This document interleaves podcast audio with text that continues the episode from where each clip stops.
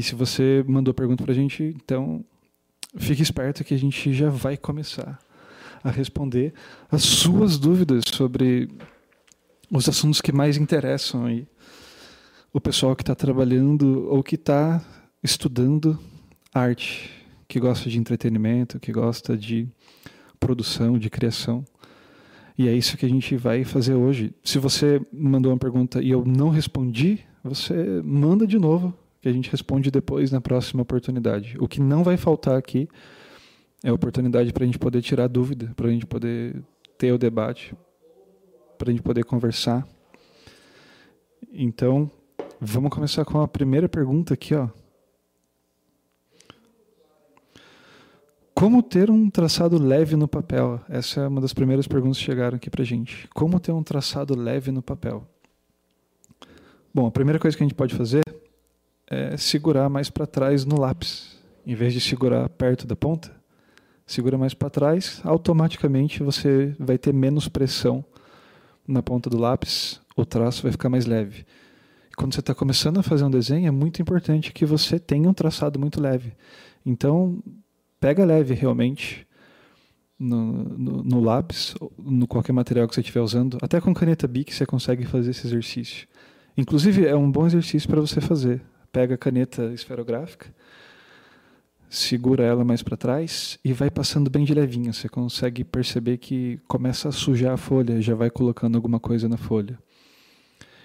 Nessa fase inicial do desenho, você vai modelar as formas. Então você vai fazer um traço sem preocupação nenhuma. Você vai começar a colocar alguma coisa no papel, então você vai meio que modelar o desenho não existe uma preocupação com a precisão da linha ou coisa assim. Então, o que você precisa fazer? Você precisa não se preocupar com o traçado. Você vai tentar encontrar a forma. Então, automaticamente, o traço vai ficar leve, vai ficar claro na folha, vai ficar tranquilo.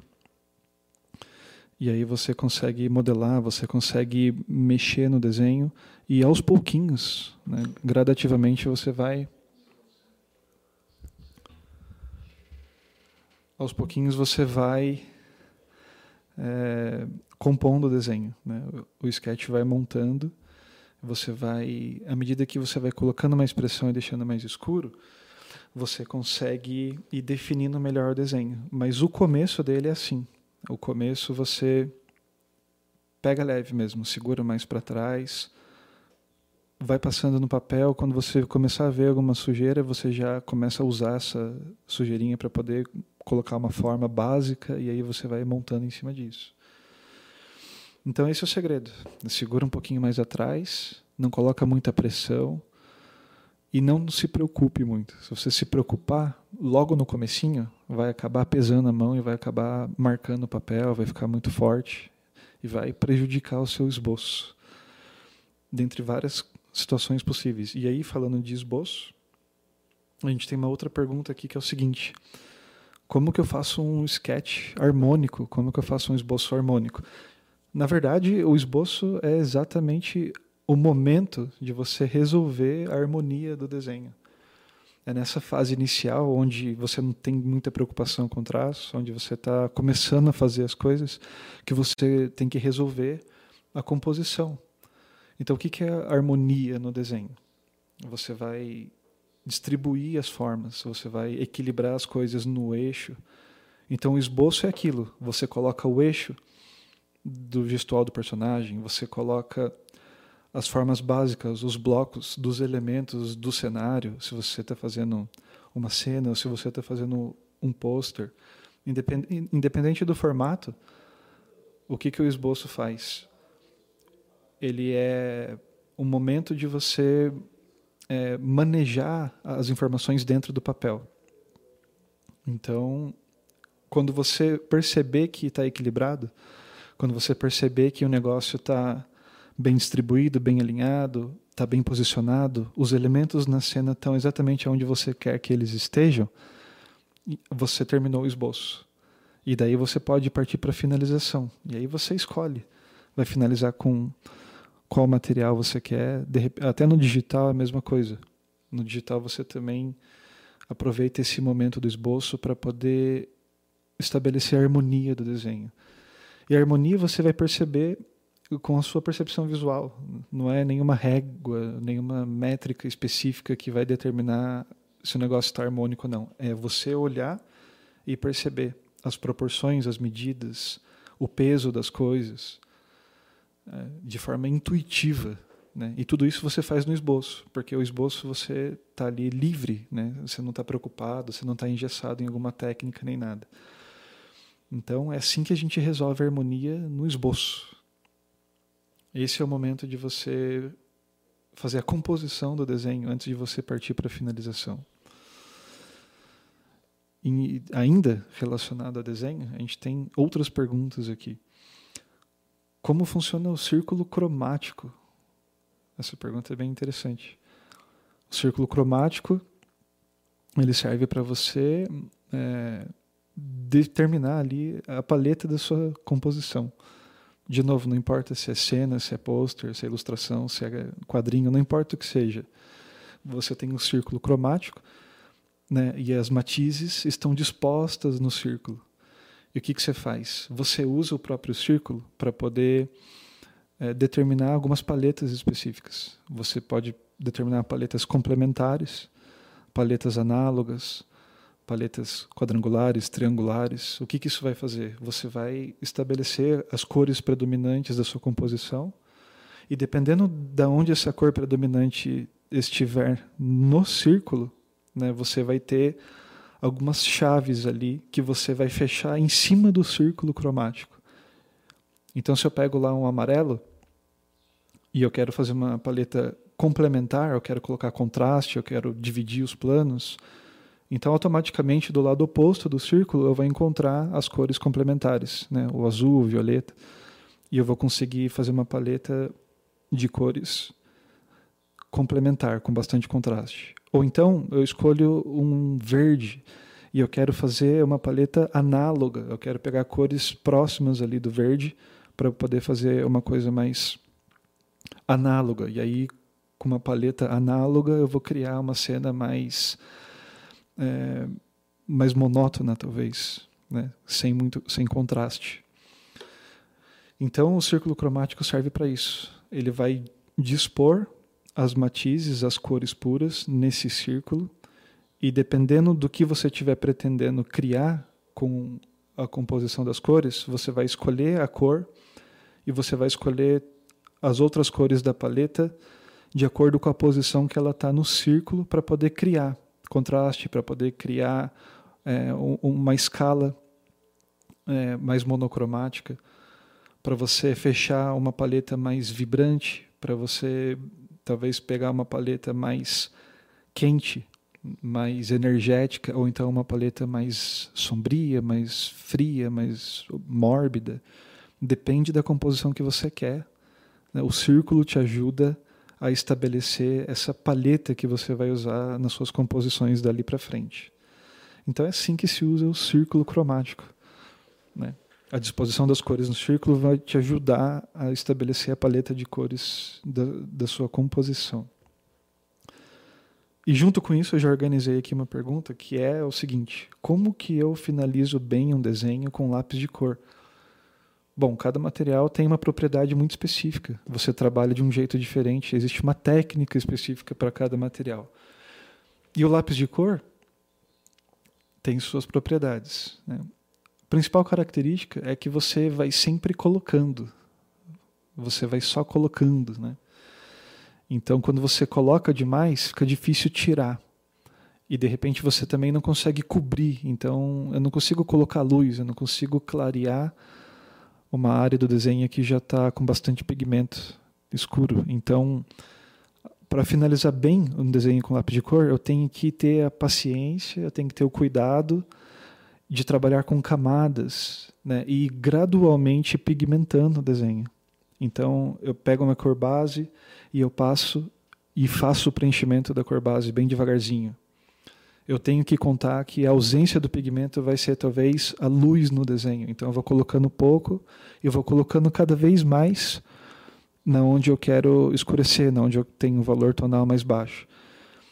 E eu também vou misturar as cores no lápis de cor. Né? A gente sabe que a gente tem conjuntos de lápis limitados, lápis conjuntos de 12 cores, de 24, de 48. Por mais que você tenha um kit com muitos lápis, eventualmente você vai precisar fazer uma cor misturando pigmento de mais de um lápis. Então o que, que vai acontecer? A gente vai colocar uma carga de um pigmento primeiro e a gente vai colocar uma outra carga de uma outra cor para poder fazer essa mistura, para poder gerar uma nova cor e aí eu vou controlando.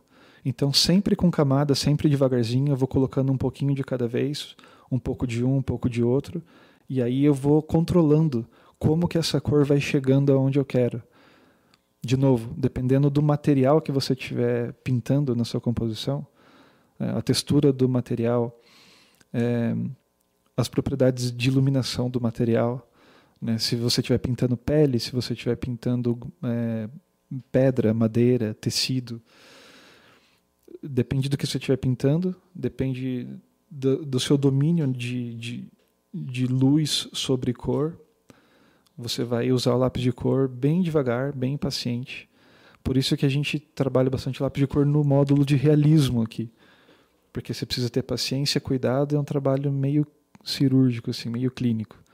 Você pode pintar com lápis de cor de forma estilizada, né, fazer preenchimentos super sólidos com sombras de bordas duras para ficar estilizado. Mas se você quiser, você consegue atingir realismo com lápis de cor também, colocando camada por camada, pigmento sobre pigmento, compondo as cores, misturando para poder chegar onde você quer.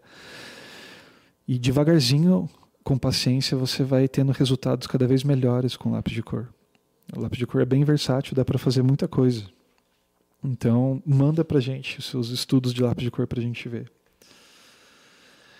E aí, ainda relacionado a desenho, eu dei uma agrupada aqui nas perguntas que tem a ver com desenho e depois tem perguntas de outros temas aqui. Então, se você reconheceu a pergunta que você fez, depois manda um salve para a gente lá na, nas redes.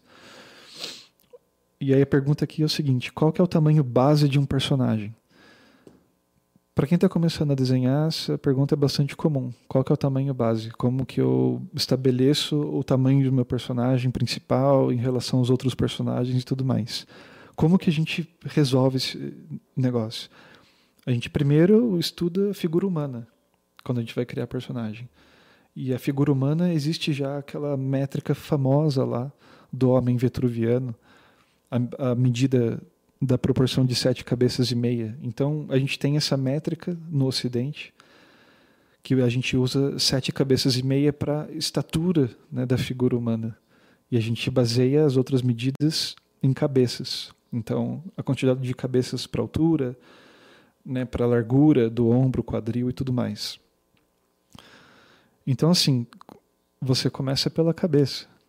Você desenha a cabeça e você usa essa medida para poder estruturar o resto da figura. E aí você tem um tamanho base né, para o seu personagem. Então, assim, basicamente, de um personagem para o outro, se você mexe no tamanho da cabeça, no tamanho da cabeça de um personagem e a cabeça do outro, você vai ter possivelmente diferente tamanho de personagem no corpo inteiro.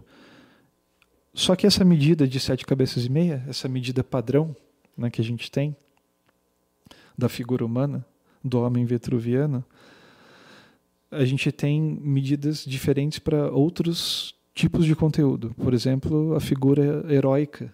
A figura heróica, que está muito presente nos quadrinhos, é o quê? É uma proporção de oito cabeças, às vezes nove cabeças. Depende do personagem que você está criando. Para que, que serve a figura heróica? Serve para poder diferenciar o personagem que muitas vezes é um super-herói, no meio da multidão. Isso é uma proporção antiga. Né?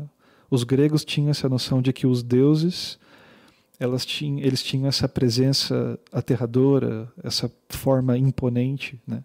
o corpo muito grande, musculatura super desenvolvida.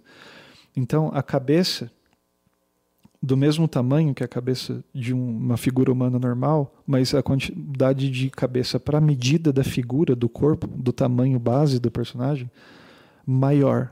O corpo fica maior com relação à cabeça. Isso muda a impressão que você tem do personagem. Então, se você já viu os quadrinhos, você já percebeu que a figura heróica, essa que é dos super-heróis, que está presente nos quadrinhos, ela é uma proporção, é, o tamanho base é diferente da figura humana realista, da figura humana normal que a gente conhece. E a gente consegue diferenciar essa medida através do, da quantidade de cabeças, né, para poder compor a estatura desse personagem. E aí, assim, cada coisa tem estilo diferente, né? O mangá tem bastante é, distorção na, na, nas figuras, né? personagens de todo tipo de estatura, super esguios e muito altos ou super corpulentos, né? E o próprio cartoon, o cartoon também é, varia bastante na, na, proporção. Na verdade, o cartoon é a coisa que mais distorce né, o tamanho base do personagem. A gente tem personagens de cartoons que são adultos e às vezes tem duas ou três cabeças de altura. Então, depende muito do que você quer fazer a gente sempre parte da figura humana. A gente parte da, do homem vetruviano, né? sete cabeças e meia. A gente parte disso para poder estilizar. Se eu quero criar um herói de quadrinho, eu vou usar sete, oito cabeças, é, oito, nove cabeças, dependendo do tamanho. Se eu quero fazer um cartoon, eu vou fazer proporções totalmente diferentes. Se eu for para o mangá, eu vou ter medidas entre personagens bem diferentes um do outro. Então, o tamanho base depende muito do que você quer fazer e a gente sempre tem a figura humana é, padrão como referência, como ponto de partida. Você primeiro domina a figura humana normal para depois você decidir se você quer aumentar tudo, se você quer aumentar só o tronco, só a perna. Geralmente os personagens de mangá têm a perna mais comprida. Eles têm muita expressão na linguagem corporal, né, no gestual, no movimento. Então depende do estilo que você quer fazer. E esse é o tamanho base de um personagem. E na sequência a gente tem qual que é o passo a passo para criar um bom personagem.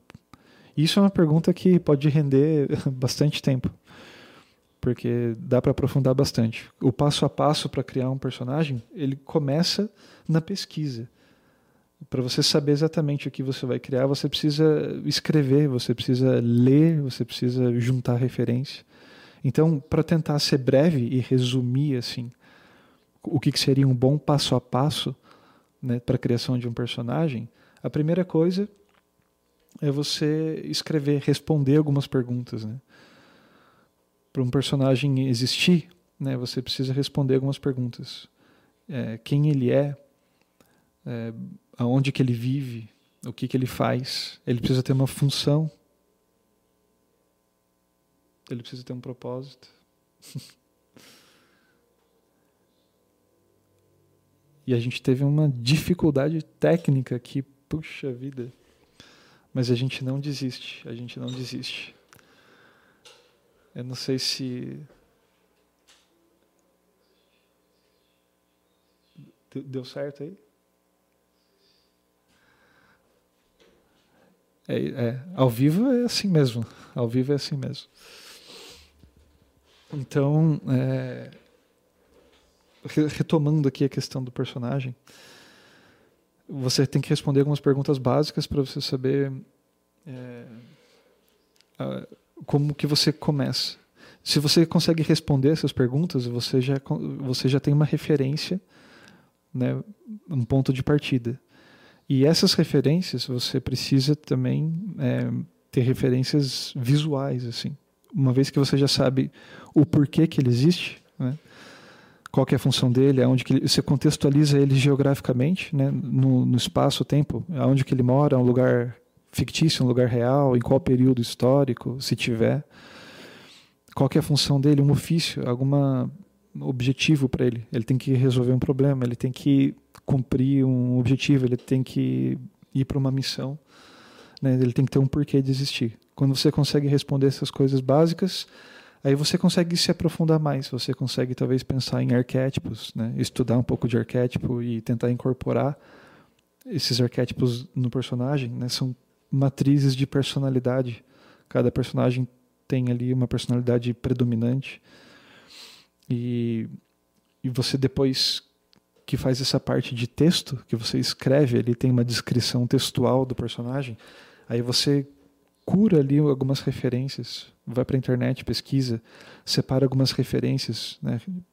referência de fotografia, referência de outros estilos de arte, referência de, é, de, de, elementos estéticos né, que vão compor aquele personagem, paleta de cores, textura, materiais, design de, algum, de algumas coisas, acessórios.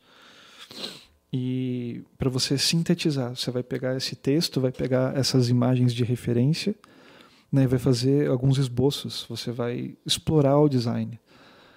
Para você criar um personagem muito bom, você precisa explorar o máximo possível de possibilidades para aquele aquele design. Então você vai fazer vários esboços, vários desenhos. Você vai tentar aplicar vários conceitos diferentes para você chegar num, num consenso.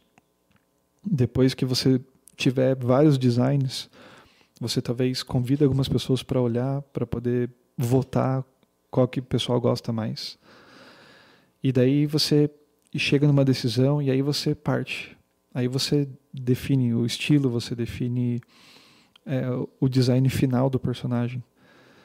E isso tem que ser muito cuidadoso, porque depois que você tem um personagem pronto, né, com esse design definido, estabelecido, né, a reprodução dele, como que você vai replicar ele, depende muito disso. De repente, nem é você mesmo que vai fazer. Outras pessoas vão reproduzir aquele personagem. Então, isso tudo precisa ter muito estudo, precisa ser muito bem fundamentado né, para você conseguir ter um personagem que engaje as pessoas. Tem vários fundamentos para você levar em consideração.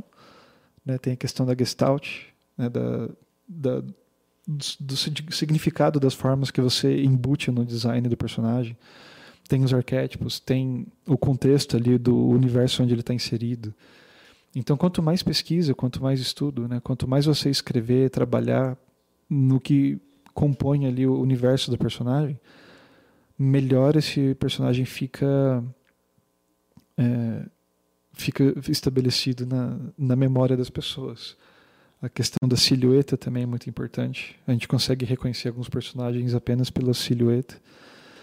Então, assim, resumindo assim, tipo, um passo a passo para criar um personagem. Você precisa responder essas perguntas: quem é o personagem, por que, que ele existe, para quê? Você precisa criar uma descrição textual, cria um, escreve um histórico dele.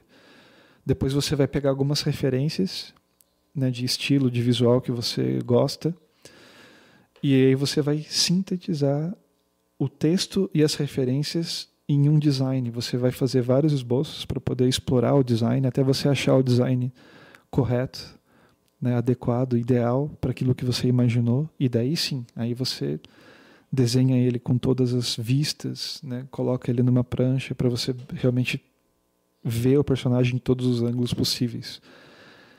E vai avançando. Explora a expressão facial, explora a linguagem corporal, cria um inventário para ele, cria acessórios, né? vestimenta, coisas que vão fazer parte da, da identidade visual do personagem. Isso é um resumo bem, bem geral, assim. Né? Dá para poder explorar mais, dá para poder é, desenvolver um personagem com muita profundidade, dependendo do que você tiver a fim de fazer. Assim. E aí, é, tem uma pergunta aqui que talvez engloba um pouco de tudo, um pouco de criação de personagem, de universo, de desenho e de desenvolvimento de outras coisas. Uma pergunta bem específica aqui, que é como funciona o Click Time Event nos jogos. Agora a gente mudou um pouquinho para videogame, mas é, a pergunta era aberta para quem quisesse e mandaram perguntas muito interessantes aqui. Talvez não é todo mundo que entenda exatamente essa pergunta, mas essa pergunta é muito interessante. Até para quem é, é, leigo e gosta de jogar videogame, já deve ter se perguntado isso. Como funciona Click Time Event em um jogo? O que é o Click Time Event? O Click Time Event é aquela situação no videogame onde você tem que apertar um botão para poder acontecer alguma coisa e você tem um tempo para isso. Então você está numa cena, as coisas estão acontecendo e de repente aparece um botão para você apertar. Se você não apertar ele no tempo certo, acontece algum evento, acontece alguma outra coisa. Ou você perde, ou acontece. É como se fosse uma bifurcação. Então eu tenho um tempo para poder apertar o botão. Se eu apertar, acontece uma coisa. Se eu não apertar, ou se eu apertar o botão errado, acontece outra coisa. Então, é, para que, que serve isso em jogo? Como que funciona? Bom, como que funciona a parte técnica é, depende muito de quem é, manja de programação. Mas é basicamente uma condição o jogo está acontecendo, se você apertar, acontece uma coisa, se você não apertar, acontece outra. É um simples código de, de condição ali. Para acontecer uma coisa, precisa disso, para não acontecer, precisa disso. O que, que isso faz para a história do jogo, né, para o desenrolar do jogo? É, os jogos muitas vezes têm narrativas tão complexas quanto filmes, livros, etc. E dependendo da decisão que você tomar, né, se você conseguir apertar o botão ou não, isso vai mudar o final do jogo, vai mudar como que a história acontece, vai mudar como que você, qual, qual que foi a sua performance no jogo. Então, é, isso é um recurso né, de interatividade que tem nos jogos, que serve não só para você né, bifurcar a história, para você ter possibilidades diferentes de ver uma história, mas também serve para você ter um desenvolvimento né, de reflexo, de raciocínio rápido, né, que é um dos desafios possíveis nos jogos. Né? Cada jogo tem uma mecânica diferente e cada mecânica vai proporcionar um desafio diferente. Então, quem joga videogame gosta de ser desafiado. Uns gostam de desafios mais fáceis ou pouco desafio, porque gostam mais de ver a história do jogo. Outras pessoas preferem focar no desafio, preferem ter uma dificuldade grande né, de, de coordenação motora, de raciocínio, de estratégia. Então, esse Click Time Event, né, tipo, em jogos, é um recurso para isso, que vai exigir é, velocidade de raciocínio, vai exigir estratégia, vai exigir coordenação motora para você conseguir dar conta do negócio no momento de muita precisão, e isso vai influenciar o desenrolar do jogo, da história, daquele momento para frente. A gente tem vários exemplos disso, né? O jogo Deus da Guerra tem esse recurso. É, o jogo Detroit, lá, Become Human, também é um jogo inteiro baseado nisso. Você tomar decisões e você tem um tempo para decidir. Dependendo da decisão que você tomar, muda tudo. Então, essa pergunta é muito interessante. Quem gosta de desenvolvimento de jogos, quem se interessa por isso, ou até mesmo quem consome videogame, e, e, sempre se perguntou, questionou por que, que existe agora essa mecânica no, nos videogames. Então é um pouco disso, assim, é para poder explorar a tecnologia, explorar os recursos de contação de história e os recursos de mecânica mesmo, para aumentar o desafio dos jogos. E é assim que funciona, é assim que funciona. É uma bifurcação. E aí, ó, indo de jogos para o universo do cinema agora, a gente tem aqui uma pergunta mais intrigante. A pergunta é a seguinte: filme de animação totalmente 3D está saturando? Homem-Aranha no Aranha Verso é uma nova tendência? Cara, essa pergunta é a seguinte: eu não acho que filmes de animação totalmente 3D estejam saturando, porque o 3D é muito versátil, né? você consegue ter coisas ultra realistas, textura, iluminação, né, os modelos, os personagens, cenários. Você consegue ter. Tem gente que não consegue nem distinguir se é computação gráfica ou se é live action de verdade. E o 3D tem, né, o que a gente, né, a gente tem Pixar, a gente tem é, esses filmes de animações mais estilizados. A gente tem filmes super cartunescos, né? Os filmes da DreamWorks geralmente são mais cartunescos ainda. independente do estilo, né, filmes totalmente 3D continuam saindo. Continuam saindo. O último filme que veio na minha cabeça aqui é o filme da Raya e o Dragão lá, da Disney. Totalmente 3D, tem um estilo particular, mas assim, por que que continua saindo? Por que, que ainda existe?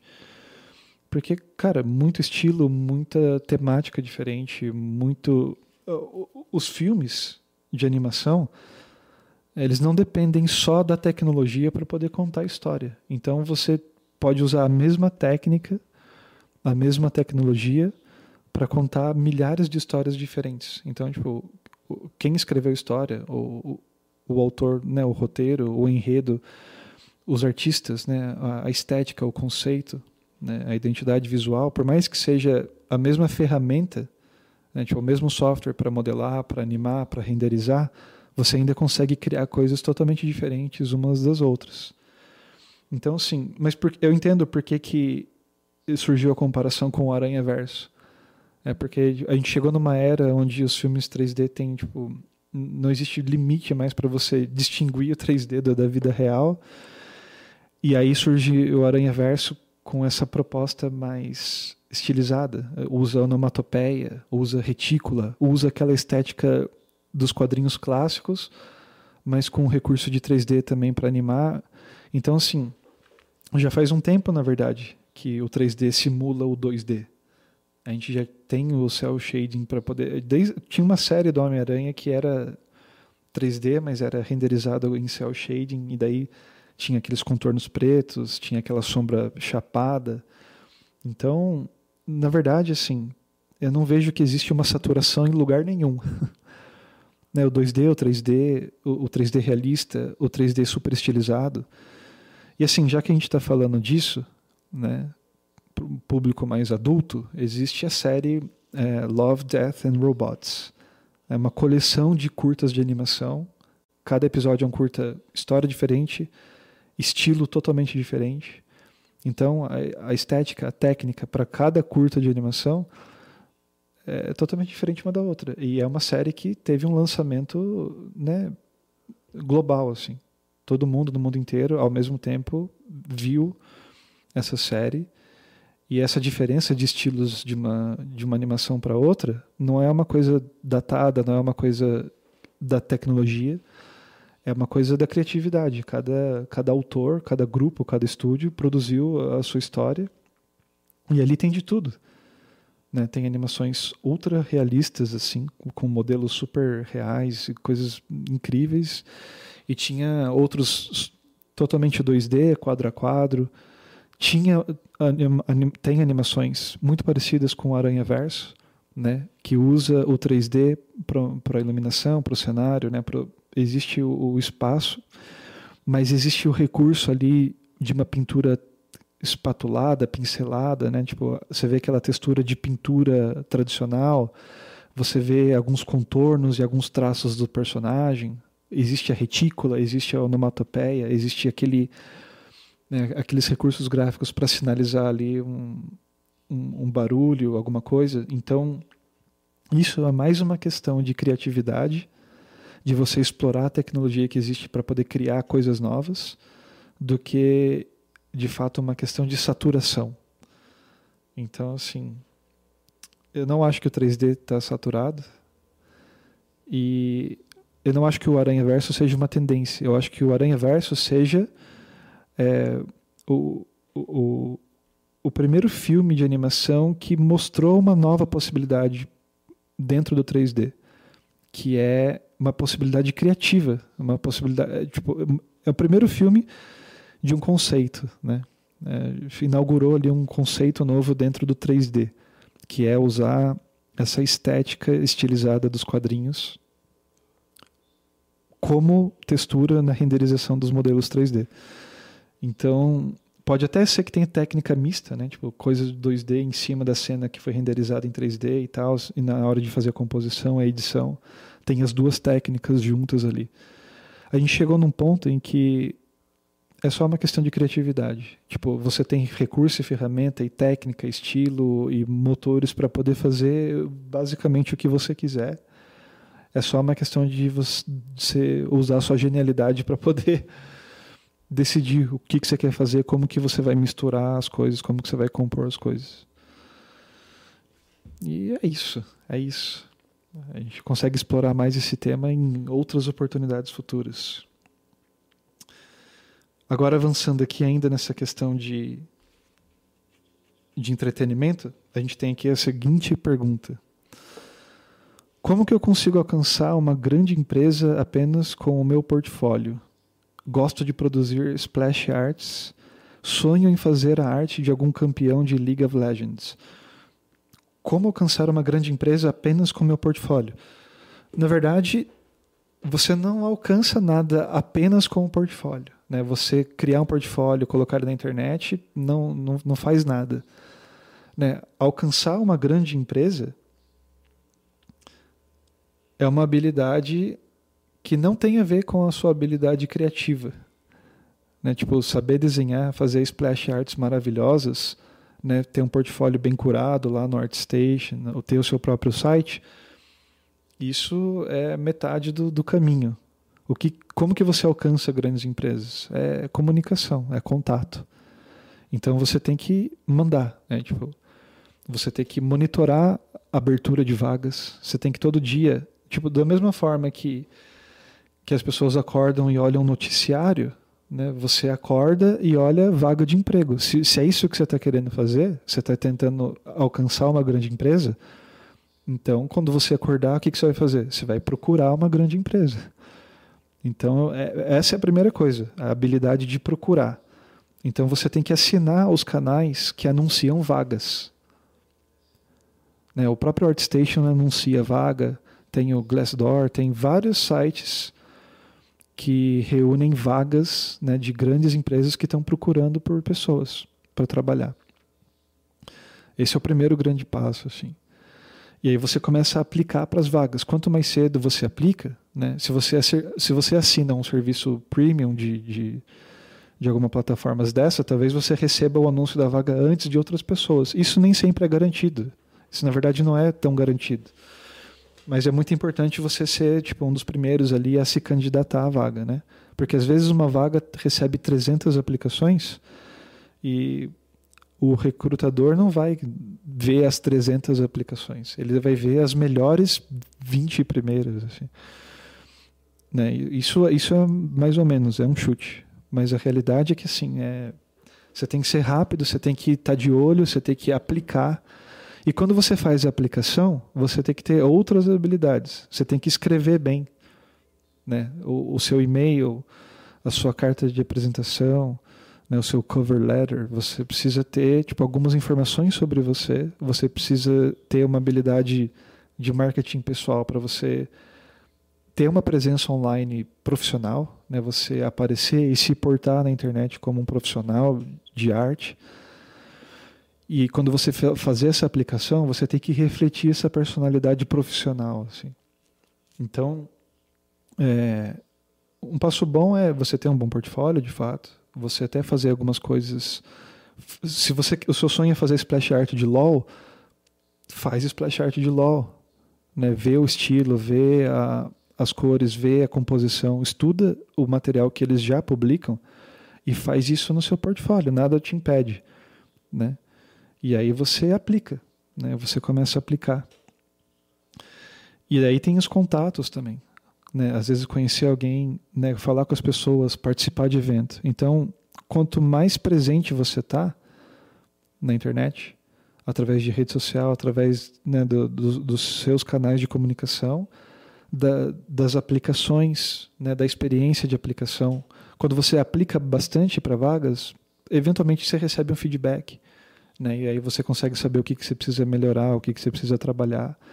E, de repente, conversar com outras pessoas, né? encontrar um fórum, lançar algumas perguntas, né? encontrar o meio termo ali entre ser chato e, ao mesmo tempo, não ser tímido. Né? Você conseguir entrar em contato e perguntar para pessoas que já estão na área e tal. Né, os grandes eventos, conferências de arte servem para isso. Assim. Tem muitas conferências online, eventos online de arte para você ver e conversar com as pessoas. De repente você vai ter informações sobre isso. Então, alcançar uma grande empresa é muito mais um trabalho de comunicação, de integração, de rede de contatos, do que necessariamente só o portfólio. Né? Só o portfólio é metade do, do caminho.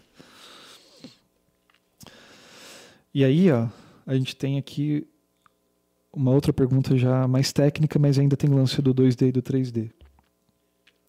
E aí o lance é o seguinte: a pergunta é a seguinte: o meu desenho fica com aspecto 2D, por mais que eu tente deixá-lo 3D. O que eu faço?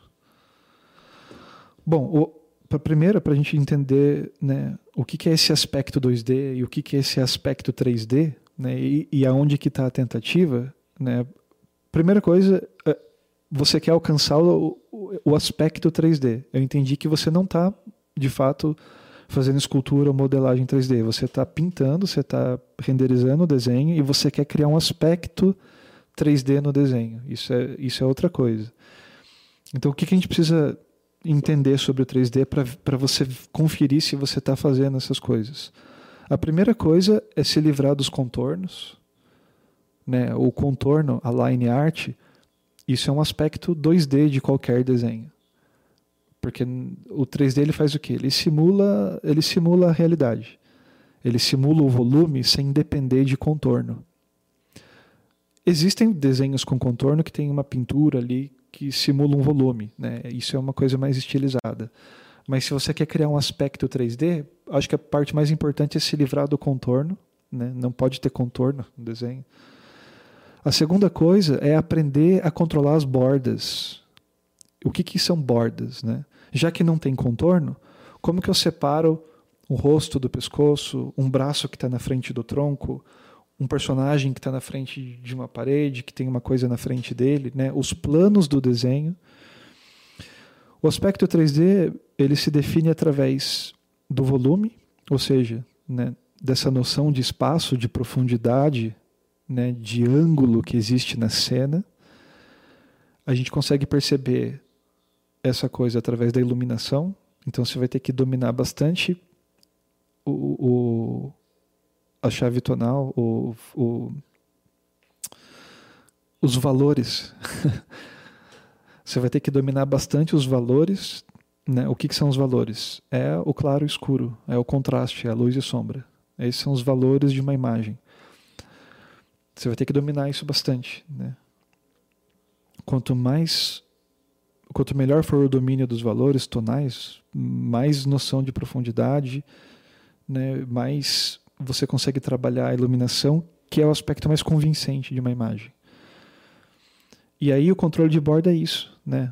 As coisas, o limite entre uma forma e a outra, se a borda é dura, se a borda é suavizada, né? O famoso esfumato do nosso grande mestre, esfumato, né? Então, às vezes, para eu fazer o volume né, de uma bochecha, eu não vou usar um traço para poder marcar, eu vou usar um degradê. Né? Isso é o esfumato, isso é o controle da borda né, do volume. Então, o aspecto 3D é isso: você controlar a borda para poder suavizar os tons, para poder criar uma luz e sombra suave, sem aquela dureza, sem aquelas marcações de pincelada. Né? Se livrar dos contornos, ter uma borda, um controle de bordas muito bom, né? seja na junção de uma forma para outra, ou na suavidade, na redondeza ali, né? da, das formas cilíndricas dos braços, pernas, né? do tronco, da forma arredondada do crânio, dos objetos. É... Esses são os aspectos que deixam o desenho mais 3D, né? tipo não ter contorno, ter uma boa iluminação e textura. Textura é uma outra coisa que deixa o desenho com aspecto mais 3D. Então, você saber renderizar a textura dos materiais, tecido, pele, pelo, né, madeira, concreto, metal, isso é uma outra coisa que deixa o aspecto mais 3D, ou seja, mais realista. Né? Então é isso, assim. Faz essa observação para você ver se você está fazendo essas técnicas, você está cumprindo esse checklist da, das técnicas de renderização para dar esse aspecto mais 3D no desenho. E agora tem uma pergunta, tem algumas perguntas aqui meio polêmicas assim. Vamos tentar avançar aqui para a gente cobrir todo mundo. A próxima pergunta é Marvel ou DC? E aí é o seguinte, depende, depende muito do seu perfil, né? Você está perguntando para mim? Eu honestamente depende se, eu, se você olhar Marvel e DC, se você olhar para os quadrinhos, você vai ter uma impressão, uma percepção. Se você olhar para os filmes, você vai ter outra impressão. Então, eu entendo que essa pergunta é mais dentro da, da cultura pop, assim, dentro da. Eu penso mais em cinema, penso mais em filmes, que é o que todo mundo vê, mesmo quem não manja dos quadrinhos vai no cinema para ver esses filmes, então eu vou tentar gerar em torno disso, né? E eu particularmente não sei responder. Porque não tenho uma preferência, assim. Tipo, quando eu tô numa vibe mais adulta, mais séria, mais é, mais intensa, assim, eu gosto mais de ver as coisas da DC que tem um desenvolvimento mais complexo, talvez né, dos dilemas, das problemáticas, das relações interpessoais. É mais dramático, né? A DC é mais dramático. Então, quando eu estou numa vibe assim de ver uma parada mais adulta, eu vou para DC. Quando eu estou a fim de me divertir, de ver belos efeitos especiais, de dar risada, de ter aquela vibe mais energética, sabe? Assistir uma coisa para ficar mais empolgado. Aí eu vou para Marvel. Marvel é muito mais energético, mais vibrante, mais saturado, mais engraçado, mais divertido. Então depende do seu perfil, depende do momento. Eu acho muito difícil você estabelecer que você é uma coisa ou outra, você gosta mais disso ou daquilo, e criar essa dicotomia entre uma coisa e outra. O lado bom é que existem as duas coisas, e quem gosta das duas coisas acaba sendo beneficiado. Porque você tem momentos diferentes, vibes diferentes que você tá e uma coisa serve mais para outra. Uma coisa serve mais para o momento do que a outra. Então, eu resumiria assim: DC mais adulto, mais sombrio, mais complexo e Marvel mais energético, mais vibrante, mais cômico. Eu não sei até onde isso se estende nos quadrinhos, mas estou pensando mais em filmes, em cinema mesmo, que é o que a maioria deve estar mais ligado. E aqui tem uma outra pergunta agora: quais mangás você recomendaria para alguém que quer começar a entender o traço? Isso é muito complexo, porque por causa da minha idade, por causa da minha geração e do que eu li. Mas assim, eu não vou explorar muito, né? eu vou ser rechaçado aqui por falar que, por admitir que eu não li alguns grandes clássicos, mas eu vou falar o seguinte: eu recomendo Gun Hyper Future Vision. Esse é o melhor, essa é uma das melhores histórias que eu já li assim. Para quem não sabe do que eu estou falando, eu estou falando do mangá que originou o filme Alita, Anjo de Combate. uma tradução meio bizarra, mas quem puder leia né, o próprio traço, a própria história. Quem quer ter uma boa noção do que é um bom mangá, do que, é o potencial de um mangá em termos de história, em termos de desenvolvimento, em termos de design, tudo, né, tipo, de, de, de traço, de composição de cena, de tudo. Uma das melhores histórias assim que eu li na minha vida é o Gun, G-U-N-M-M, Gun Hyper Future Vision. Ou então procura como Alita. que vai encontrar da mesma forma. Eu recomendo muito esse mangá para você ter uma boa impressão dos mangás.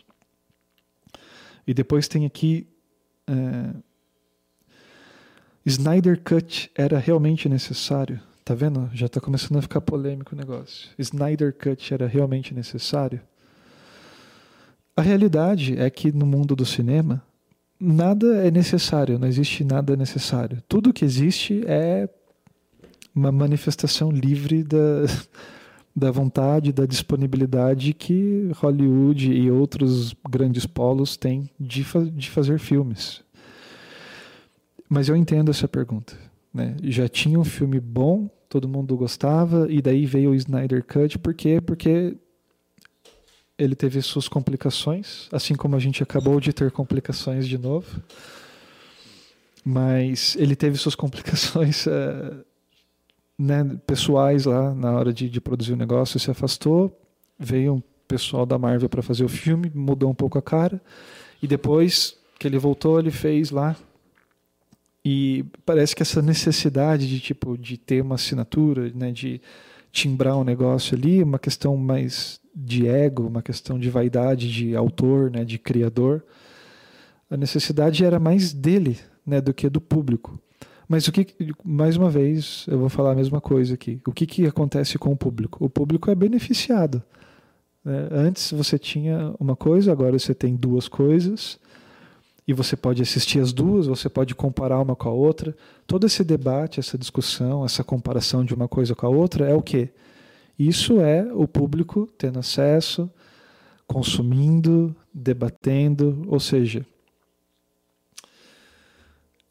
essa discussão se uma coisa é realmente necessária ou não não cabe muito ao público, que não tem como decidir se uma coisa vai acontecer ou não só pode decidir se ela vai boicotar ou não, se ela vai consumir ou não, mas no fim do dia as coisas vão existir. Né? Essa decisão de se, se a continuação, se a sequela, se a remasterização, se isso é necessário ou não, isso quem determina é a economia do cinema, tipo, é a, a relação lá da, da cúpula entre diretores e criadores e celebridades. Mas Tá aí para quem quiser julgar, para quem quiser comparar, para quem for muito aficionado e muito fanático e falar, ah, isso é melhor por causa disso, disso, daquilo. No fim do dia, tá lá a história, tá lá um formato diferente, uma estética diferente. Isso muda um pouco a narrativa, isso agrada melhor uns ou do que outros, mas existem as duas coisas. Antes só existia uma. Então, eu não consigo ver de qualquer outra forma que não seja positiva. Né? Você, uma vez que você pode escolher se você quer consumir ou não, então é positivo. Eu só acho negativo quando não tem, quando subtrai, quando perde, né? quando deixa de ter por algum motivo. E aqui, ó, avançando para coisas mais polêmicas, eu vou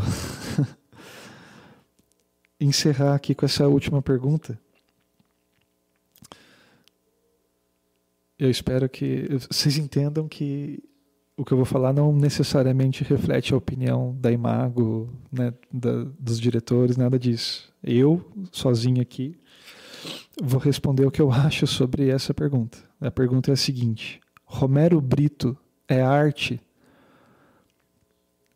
Eu acho uma pergunta válida, super pertinente. A gente está numa escola de arte, a gente tem discussões com os alunos. E eu vou falar honestamente o que eu acho, e não sou dono da verdade, então isso é uma discussão aberta. Alguém pode vir e questionar e pode fazer um contraponto, a gente está sempre aberto para ouvir e para debater. Mas eu acho que Romero Brito não é arte. Desculpa para quem não gostou. Eu espero que eu tenha a mesma possibilidade de, né, de defender o argumento, que o lance é o seguinte, né, o Romero Brito ele é um técnico, ele é um visionário, ele é um marqueteiro. Ele criou ali um padrão, ele criou uma estampa, né? E ele lançou produtos. Né?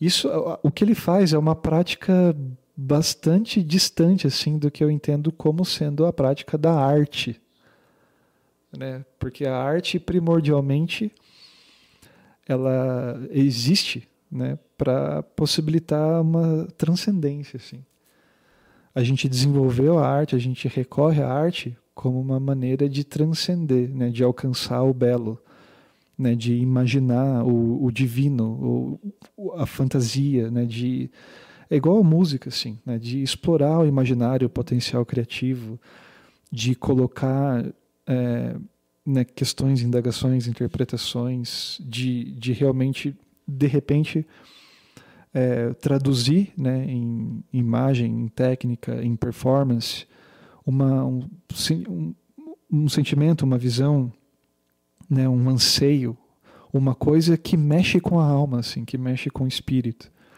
né, que fala às vezes né, de memória, né, de história, de inconsciente coletivo, né, o imaginário, uma coisa poderosa que junta as pessoas, né, que que coloca a gente num estado contemplativo, assim. E Romero Brito é, não, não é isso, assim, não é isso. É, eu não consigo ver ele como um artista, alguém que se expressa, alguém que cria genuinamente né, arte, alguém que é um autor né, de, uma, de uma narrativa, né, de uma visão, alguém que explorou, que se dedicou a, a transcender. Aquilo que ele faz, para mim, é barato. né? é barato. Então, é, Romero Brito não é arte para mim. E aí, assim, existe o debate, né? O que é arte? Quem que pode definir o que é arte? Como que você pode dizer se uma coisa é arte ou não é? Eu, eu sei que existe esse debate, eu sei que isso é aberto para discussão. Eu não estou tentando definir o que é arte, o que, que constitui arte, o que é o que não é. Eu estou simplesmente participando do debate, fazendo a minha contribuição pessoal, que eu acho que é isso que dá para fazer no fim das contas. Ninguém consegue fazer muito mais do que isso. Já que todo mundo concorda que não existe uma única pessoa que vai definir o que é arte, que vai estabelecer, que vai determinar o que é, o que não é, a única coisa que cabe é a discussão né, entre as pessoas, entre os artistas, a, a conversa na comunidade sobre o que é, o que não é. O máximo que isso vai fazer é levantar reflexões, perguntas, dúvidas, talvez alguns sentimentos. Né? Tem gente que vai gostar, tem gente que vai defender a arte moderna, tem gente que vai falar que o Romero Brito ele é um artista porque ele é um visionário. Vai falar que ele é um artista porque ele criou um padrão de estampa único, exclusivo, particular, e aquilo que ele faz exige uma certa técnica, exige, exige um certo planejamento, exige uma noção né, estética, seja pela adoção da, das paletas né, de cores de matizes puras, super saturadas, uma coisa mais geometrizada, interseccionada. Mas na minha leitura, ele só transformou em produto, né, ele massificou a produção dele estampando coisas. Ele criou uma estampa lúdica, colorida. É, o que, que eu, já, eu já vi chupeta com estampa de Romero Brito, eu já vi papel higiênico, eu já vi um monte de coisa. Então, eu entendo o portfólio do Romero Brito como estampa de produto, uma coisa absolutamente comercial, nada além disso, nada além disso. Eu não consigo olhar uma obra do Romero Brito e, e ficar contemplativo e tentar interpretar aquilo. Ele não me causa isso. Eu sei que não é uma necessidade, nem toda arte tem esse propósito, nem, nem, nem toda peça né, de, de imagem, né, nem toda imagem, nem toda arte gráfica, visual, necessariamente tem essa função né, de transcendência, de estado da arte mesmo da coisa. E não estou falando que tem algum problema. Deixa o cara existir, deixa o cara fazer o que ele quiser fazer. Mas essa pergunta é muito específica né, se uma coisa é arte ou não é. Algumas pessoas vão achar que é, outras vão achar que não. Eu acho que não. E, e é isso. Espero que eu possa ser compreendido. Espero que ninguém fique bravo comigo. E é isso.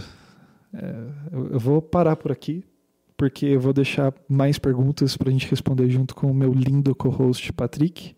A gente vai ter novidades, a gente vai mudar o formato, a gente vai ter coisas novas chegando. Então, nesse episódio foi só uma abertura para a gente poder ouvir as pessoas, responder algumas perguntas, algumas dúvidas bastante pertinentes, um pouco polêmicas, sobre técnicas, sobre é, entretenimento, várias coisas.